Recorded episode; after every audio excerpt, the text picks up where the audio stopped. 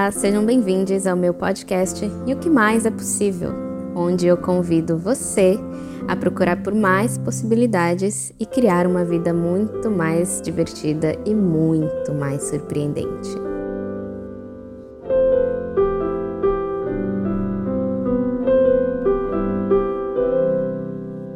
Pensei em começar com o assunto relacionamento amoroso que eu sinto que é uma coisa que pega todo mundo, né? Inclusive me pegou por muito tempo, desde que eu tinha, sei lá, 11, 12 anos, até antes, aqueles crushes de criança, né? Eu sinto que era, é sempre uma questão, né, na vida do ser humano, encontrar um par, encontrar pares que vão nos nutrir, vão ser uma, um companheiro, uma companheira, que vão deixar a vida mais gostosa de ser vivida e compartilhada.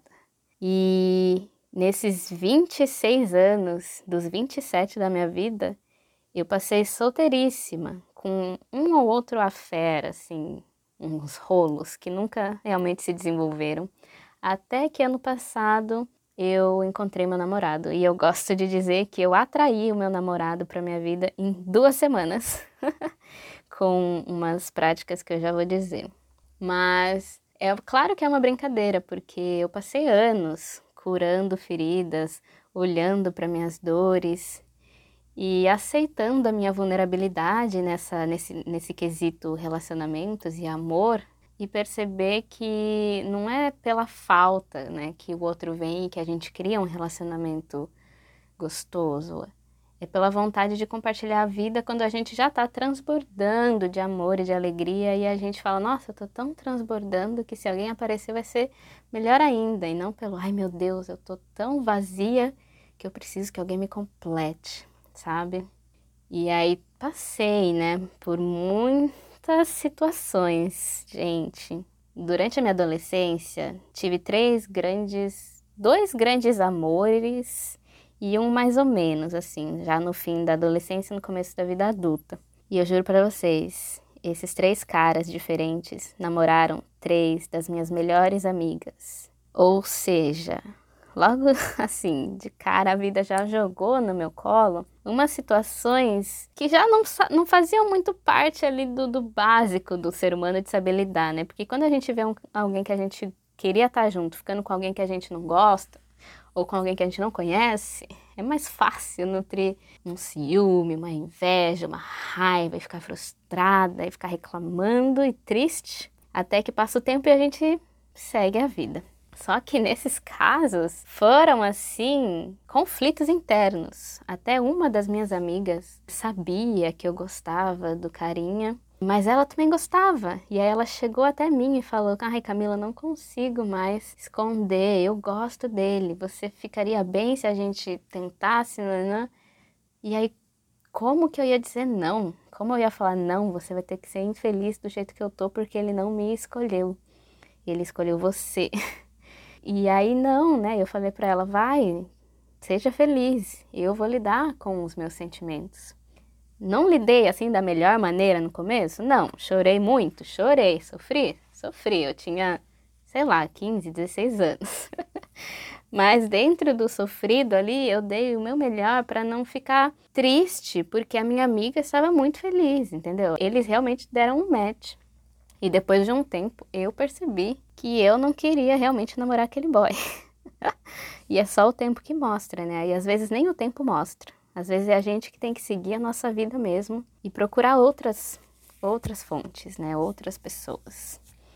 Mas essas experiências me ajudaram muito a perceber que a vida não é não é um não é plana, ela é múltipla, tem múltiplas facetas. E você pode olhar pela lente da dor, do sofrimento e só reclamar quando alguma coisa que não acontece do jeito que você quer acontece. Ou você pode, tá, dar uma sofridinha, porque né, a gente gosta de sofrer, mas também olhar pelos outros lados dessas facetas e falar, tá, já que isso aconteceu, eu também posso fazer tal coisa. Eu acho que a gente se apega muito à dor e ao sofrimento como a validação dos nossos sentimentos, e essa é uma característica da nossa sociedade no geral, que valoriza o sofrimento, que valoriza o duro, né, o pesado. E ai de quem falar que não, E ai de quem fala que eu tenho que superar. Mas é realmente, enquanto você não supera, você não consegue fazer mais nada, você não consegue criar, você não consegue escolher coisas diferentes enquanto você não sai dessa lama, desse lodo da, da sofrência. Então eu aprendi isso desde cedo. Eu era muito papapum, assim, tá, não deu certo, então vamos pro próximo. Aí o outro também não deu certo, vamos pro próximo. O outro também não deu certo. Aí que em algum momento eu falei, tá, nossa, eu tô sempre no outro, eu tô sempre para fora, eu tô sempre com essa energia.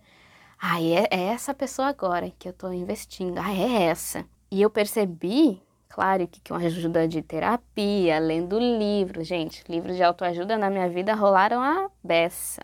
E nunca tive vergonha de procurar por esses assuntos, né? Porque eu sempre procurei me cuidar até eu entender isso, até eu entender que eu estava muito jogando a minha energia lá nas outras pessoas, quem é que ia saciar essa sede que parecia que eu tinha e não era saciada. E aí eu entendi que eu tinha que virar esse, esse olhar para mim. E aí foi quando eu comecei o meu processo de cura, de autocuidado, de cuidar até da minha saúde mental, que faz total parte desse combo. E comecei a me dar mais amor, comecei a me valorizar enquanto esse ser humano que eu sou nessa terra. Comecei a me cuidar, comecei a me mimar e percebi que o amor que eu estava querendo do lado de fora era um amor que eu não estava me dando. E fui brutalmente honesta comigo mesma de perceber que eu me olhava no espelho e eu só me julgava. Eu via pessoas que se amavam, que se cuidavam e eu queria ser como elas, mas eu queria ser como ela, só que o pensamento que vinha na minha cabeça era uma inveja ou era, ah, eu quero ser igual a essa pessoa. E nunca percebia que na verdade era só eu virar a chavinha e falar, tá, o que é que essa pessoa tá fazendo que eu posso fazer da minha maneira que vai também me deixar bem? Aos poucos, um passo de cada vez ali, eu fui entendendo, eu fui me cuidando, fui me dando muito amor, me valorizando. Eu encontrei dentro desse rolê da autoajuda, da positividade, eu encontrei lei da atração. E eu sou uma pessoa muito curiosa. E eu gosto de colocar em prática as coisas que eu vejo para pelo menos falar que eu testei. E às vezes eu testo bem por cima, mas pelo menos eu falo que eu testei para depois eu falar, não, não rolou para mim. E com esse rolê da lei da atração, no começo, umas coisas interessantes aconteceram na minha vida. Eu atraí umas coisas assim pequenas, que eu falei, olha, interessante, mas como é que essas pessoas conseguem atrair riquezas? E aí, quanto mais eu pesquisava e entendia sobre o assunto, entendi que o buraco é bem mais embaixo, que não é só falar, ah, eu quero atrair tal coisa que vai chegar. Não, a gente tem que fazer todo um trabalho de crenças e de se livrar de muitos julgamentos, né, de muitas conclusões que a gente colocou na nossa vida e muitas barreiras que a gente tem para receber. Enfim, assunto para um outro podcast. Mas aí, dentro disso também, eu encontrei as ferramentas das perguntas, de começar a fazer perguntas e de assumir que eu não tenho todas as respostas e às vezes eu realmente não sei o que é o melhor para mim, porque fui condicionada numa cultura a gostar de certas coisas. E aí eu entender que tá, eu gosto dessas coisas porque eu fui condicionada, mas não quer dizer que eu posso gostar de outras coisas, eu posso me abrir para outras coisas que estão além do que eu consigo imaginar. E aí foi quando, em 2019, eu comecei a fazer mais perguntas. E essas perguntas elas, elas vêm de uma prática que chama Access Consciousness. Quem quiser pesquisar, eu acho bem interessante. Que eles falam assim: você tem total controle sobre a criação da sua vida mas você não sabe tudo o que pode chegar até você, porque você é um ser limitado, né? Vamos dizer. Então, parte da criação da sua vida é você com a sua mente e com as suas ações, e parte é do invisível, é do universo, é dessa energia, poder maior que rege tudo. E eu nunca fui de acreditar muito em religião, mas eu sempre acreditei que existia, que existe algo maior que nós. Eu acho que há um conforto nisso. Eu sinto que saber que existe algo maior aí que está cuidando, que está nutrindo, possibilitando a vida, isso me deixa com um calorzinho no coração.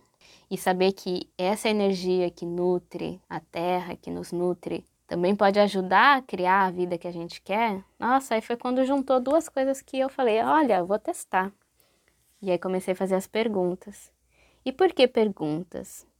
Porque quando a gente faz perguntas, primeiro que a gente admite que a gente sai da conclusão, que não tem só uma resposta. E a gente se abre para mais presença, para ouvir as respostas, para estar tá atenta às respostas que vão chegar quando a gente faz perguntas. E aí, no caso do relacionamento, foi bem interessante porque as perguntas que o Access ofereciam na época eram assim: qual é a pessoa que vai ser a maior contribuição para minha vida num relacionamento amoroso? Onde está essa pessoa? O que eu posso fazer para encontrar essa pessoa? Quem é a pessoa que, se eu me relacionar, vai fazer com que eu crie 20 vezes mais na minha vida do que eu estou criando hoje? Olha essas perguntas, gente. Olha que lindo ao invés de querer, tem outras né, práticas de lei da atração que falam, ah, escreve num papel tudo que você quer num parceiro. E eu já tinha feito isso, né? Ai, tal pessoa, tal altura, legal, carinhoso, pipipi, babá. E aí, o quanto que isso é limitante porque na verdade o que a gente quer é alguém que vai ser contribuição para a nossa vida, né? Alguém que vai chegar e vai ser amor, que vai nos amar incondicionalmente. E às vezes essa pessoa que a gente está imaginando, com a altura tal, cabelo tal, olho tal, boca tal, conta bancária tal, essa pessoa, ela é uma conclusão baseada nos no que a gente foi condicionado a gostar também esteticamente. E aí, quando eu abri mão desse estereótipo da pessoa perfeita, eu comecei a perceber que era era para além disso que eu queria o meu relacionamento. Tá, se a pessoa for gata demais, nossa senhora, vai ser um plus que eu vou amar. Porque assim, na, no, meu papel da atração, eu tinha colocado lá um, um cara que parecia o Pantera Negra com um Thor, assim, aquele estereótipo bem estereótipo que todos nós temos em algum lugar do nosso coração, né? Tudo bem, não, sem vergonha de admitir.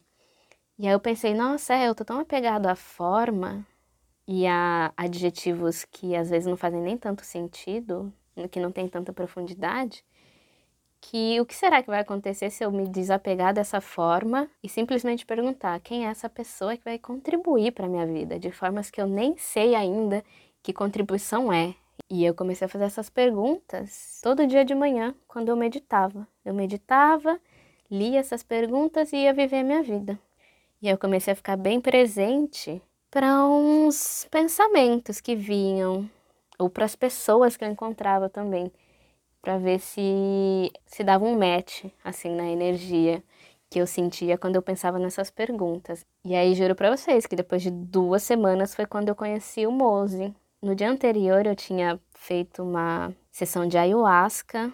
Eu estava assim super calma, super feliz. Só que eu não tinha ninguém para compartilhar isso porque os meus amigos de apartamento tinham viajado. E eu queria encontrar com alguém. Enfim, assim, eu sei que tudo se organizou de uma forma que eu cheguei no pensamento. Eu vou abrir o aplicativo e eu vou procurar alguém para me divertir essa noite, porque eu estou muito feliz sem julgamento nenhum do que é o aplicativo, das pessoas que estão lá. Eu tava muito na vibe de que eu ia encontrar alguém legal. E aí, quando eu dei match no mozão, eu senti muito isso. Ele foi super honesto, ele falou que ele tava passando uns dias só aqui. E eu falei, ai, ótimo, vamos, você foi honesto, tô sendo honesta também, queremos nos divertir, bora. E aí, quando ele falou onde ele tava, gente, ele tava assim, na PQP e mais um pouco longe. Pensa, era domingo. Eu ia ter que pegar um trem, dois trens diferentes para chegar onde ele estava. E quem é de São Paulo sabe que trem no domingo é um negócio que é assim, difícil. Mas foi tão leve, eu me senti tão leve quando ele falou tudo isso e quando a gente marcou, que quando eu pensei na trajetória, quando eu pensei, sabe, nas coisas que eu ia ter que fazer até chegar a ele, foi leve. Foi assim, a sensação das perguntas, tipo, vai ser contribuição para mim encontrar ele? Vai. Essa era a resposta que tinha assim no, no meu no meu coração. Então eu fui. E aí a história, né? A gente se deu super bem. Conversamos horrores, foi assim incrível, literalmente o um match da vida ali. E aí no outro dia a gente ficou assim, chocadíssimos que essa conexão tinha sido tão forte. E ele ia embora. E aí a gente falou um pro outro: "Você tá afim de continuar isso?" Ambos sem saber como que ia ser, cada um em um país, mas ainda assim ambos sentindo essa leveza que a gente falou: "Tá, vamos, vamos ver o que que rola." E não deu três meses, a gente se encontrou depois pessoalmente. E todo o percurso desse relacionamento à distância foi tranquilo. Quando a gente se encontrou e a gente acabou ficando cinco meses juntos, assim, vida de casado, morando na mesma casa e se vendo 24 horas por dia, foi também a coisa mais tranquila. Bom, dentro do possível, né? Porque somos seres humanos, temos micro questões a serem lidadas o tempo todo, mas a gente nunca realmente brigou, a gente nunca levantou a voz um para o outro. Realmente esse é um relacionamento que foi muita contribuição para mim nesse 2020 que passou, porque me fez muita companhia num momento onde estava todo mundo isolado, no momento onde todo mundo teve que ficar em suas casas, e eu consegui ficar com ele. Pensei, gente, que baita contribuição que essa relação está sendo para mim nesse momento e que eu nem ia imaginar que ia ser isso em 2019. E para além disso, né, ele me, nossa, ele é super carinhoso, um amor de pessoa. Ah, se eu tivesse escrito tudo que eu queria, ainda não ia ser tudo o que ele é. Então, foi realmente entender que eu realmente não, não sei o que é o melhor para mim no macro, sabe? Eu sei o que é melhor para as minhas necessidades mais básicas e mais pontuais e no futuro próximo. A gente não sabe como vai ser a nossa vida daqui seis, sete meses. Mas se a gente joga essas perguntas, que são amplas, vai vir respostas que vão dar match nessa energia de contribuição para algo que é muito maior do que só coisas que a gente quer imediatamente. Eu digo que não é só com relacionamento, né? Quando a gente quer contribuição. O que é contribuição também? Coisas que vão deixar a nossa vida mais grandiosa e mais maravilhosa. E para não me alongar muito mais, essas perguntas que eu fiz de tipo, qual é o relacionamento que vai ser a maior contribuição para minha vida? Onde está essa pessoa que vai ser a maior contribuição para minha vida? A gente pode usar essas perguntas com outros assuntos, né? Com, com trabalho, com negócios, se a gente está procurando parceiros de negócio, ou se a gente quer clientes para os nossos negócios, se a gente quer alunos para as aulas que a gente está dando se a gente quer plateia para a peça de teatro que a gente está fazendo, é jogar essas perguntas e deixar que essa energia maior comece a criar uma teia que ligue pessoas diferentes que a gente não tem controle sobre e fazer essas pessoas de repente chegarem até nós de maneiras muito inusitadas. Deixar que a vida nos surpreenda, né? Que delícia viver surpresas ao invés de viver vidas repetitivas vidas que a gente já sabe o que vai acontecer dia após dia. Eu, como boa aquariana, eu amo uma surpresinha, uma instabilidade, sabe? Acho que é por isso que eu me dou tão bem perguntando e só deixando que as respostas venham. Que eu tenho essa facilidade com não querer concluir, não querer organizar tudo e já querer ter todas as respostas. Talvez os capricornianos tenham uma questão com isso. Sei lá, não entendo tanto de astrologia, não é o, o foco aqui. Mas é isso, galera. Começa a fazer perguntas expansivas. Peguem essas perguntas que eu acabei de falar, se interessar vocês, claro. Transformem ela para algo que você quer ver na sua vida e deixa e solta assim, abre mão do controle e fala: "Tá, universo, eu tô disposta a viver outras possibilidades". E depois me conta o que aconteceu, porque eu tenho muitos amigos que começaram a fazer isso e se surpreenderam muito. Então é isso, gente. Gratidão por ouvir até aqui. E até a próxima. Um beijo.